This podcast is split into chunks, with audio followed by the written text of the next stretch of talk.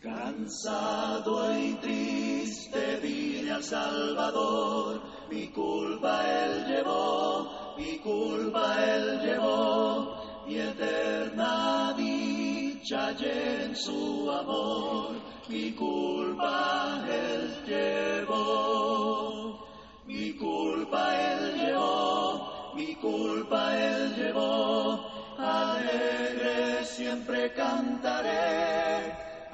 Señor gozoso alabaré, porque Él me salvó. Queridos hermanos y amigos, que Dios derrame muchas y grandes bendiciones sobre su vida en este hermoso día. Reciban salud de parte de la Iglesia de Cristo en Siquirres. Para nosotros es un placer y una bendición el poder llegar hasta ustedes a través de este medio.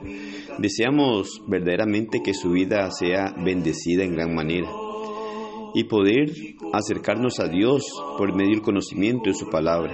Estamos compartiendo con usted el plan de Dios para rescatarnos de la condenación eterna, algo importantísimo en la vida del ser humano. El ser humano necesita conocer cuál es la voluntad de Dios y saber cuáles son las normas que Dios ha establecido para poder acercarnos a Él, para reconciliarnos con Él, para darnos la esperanza de ir a morar eternamente con Él. Romanos 3:23 nos dice, por cuanto todos pecaron y están destituidos de la gloria de Dios. Hemos podido analizar a la luz de las Sagradas Escrituras sobre el pecado, este mal que llega al hombre a causa de su desobediencia, miramos al hombre alejarse de Dios, en donde miramos únicamente consecuencias muy negativas en el ser humano. ¿Qué merecemos por nuestros pecados? Ya que nos habla que este asunto en la vida de la persona causa estragos espiritualmente hablando. Entonces, si miramos que este mal, el pecado, ha llegado al hombre por desobedecer a Dios, entonces, al haber desobedecido a Dios, ¿qué merecemos por nuestro pecado? La Biblia es clara en cuanto a esto. Romanos 6:23, la primera parte nos dice, la paga del pecado es muerte. La palabra muerte, tal como se usa en la Biblia, significa separación. La muerte física es la separación que ocurre entre el cuerpo y el espíritu, según Santiago 2.26, que nos dice, porque como el cuerpo sin espíritu está muerto, así también la fe sin obras está muerta. Mirando este concepto o definición que nos habla en cuanto a la separación de el espíritu con el cuerpo, podemos darnos cuenta también que la muerte espiritual entonces es la separación que se da entre el hombre y Dios por causa del pecado. Lo miramos así, de esta forma, en Isaías 59, 1 y 2, que nos dice, He aquí que no se ha cortado la mano de Jehová para salvar, ni se ha agravado su oído para oír, pero vuestras iniquidades han hecho división entre vosotros y vuestro Dios, y vuestros pecados han hecho ocultar de vosotros su rostro para no oír. La muerte eterna es estar separado de Dios por toda la eternidad. La segunda carta a los tesalonicenses, capítulo 1, versículo 9 nos dice, los cuales sufrirán pena de eterna perdición, excluidos de la presencia del Señor y de la gloria de su poder. Entonces miramos que el pecado que hay en nuestra vida da como resultado la muerte espiritual. Nos lleva a una separación con nuestro Dios. Nos hace ver entonces la condición trágica y lamentable que obtenemos a causa del pecado y que esto va a traer consecuencias aún más graves de las actuales, porque ahora estamos alejados de Dios, pero mientras tengamos vida, tenemos la oportunidad de acercarnos a Él. Sin embargo, después del gran día del juicio final, no tendremos una oportunidad más. Y es así que debemos de verlo nosotros para poder acercarnos a nuestro Dios.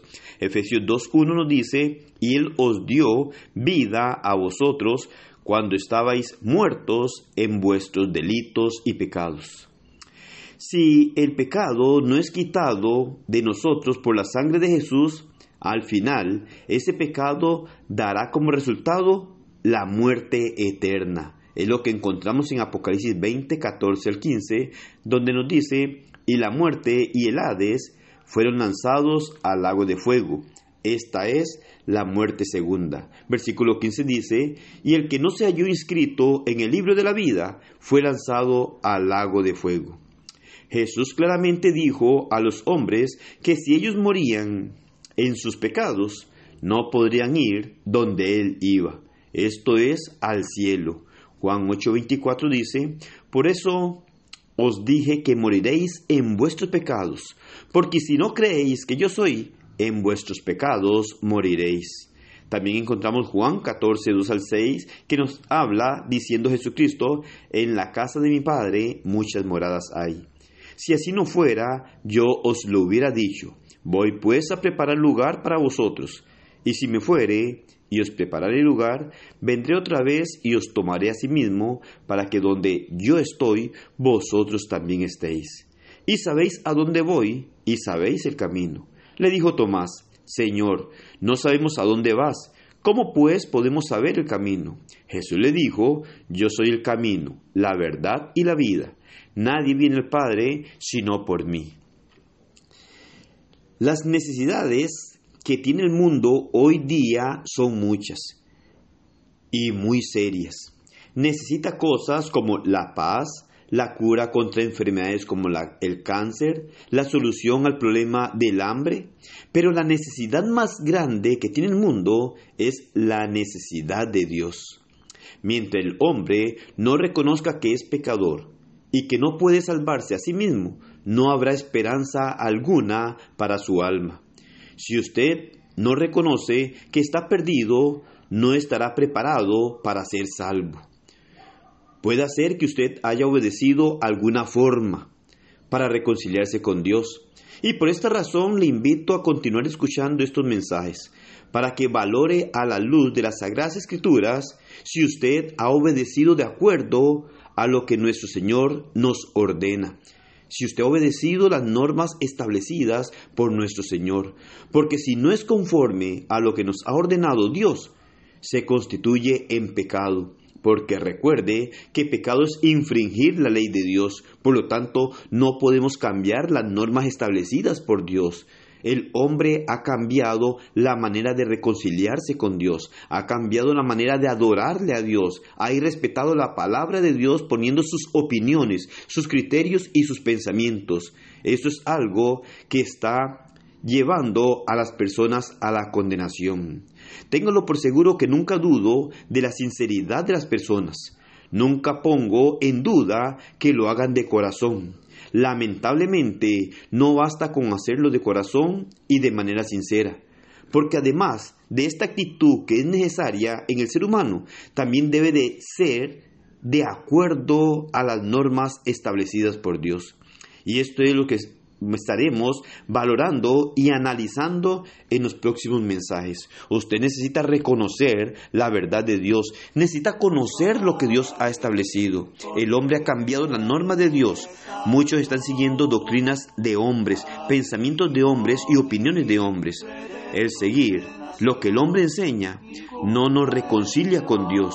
Para poder encontrar la reconciliación con Dios, y tener una esperanza de una vida eterna, tener el perdón de nuestros pecados, el ser reconciliados con Dios es hacer conforme a lo que Él ha establecido. Por eso le invitamos a que siga escuchando estos mensajes y usted se dé cuenta qué es lo que Dios ordena a través de su palabra, porque el hombre ha cambiado esto y muchos están siendo engañados por el error, por la mentira de aquellos que han tergiversado la palabra de nuestro Dios. Así que le invitamos para que siga con nosotros y podamos probar todo a la luz de las Sagradas Escrituras. Que el Señor le bendiga y que pase un excelente día.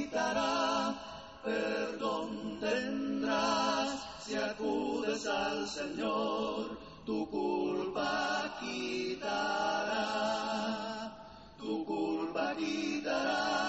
tu culpa quitará y limpiará tu corazón y dirás feliz en tu canción, mi culpa él quitó.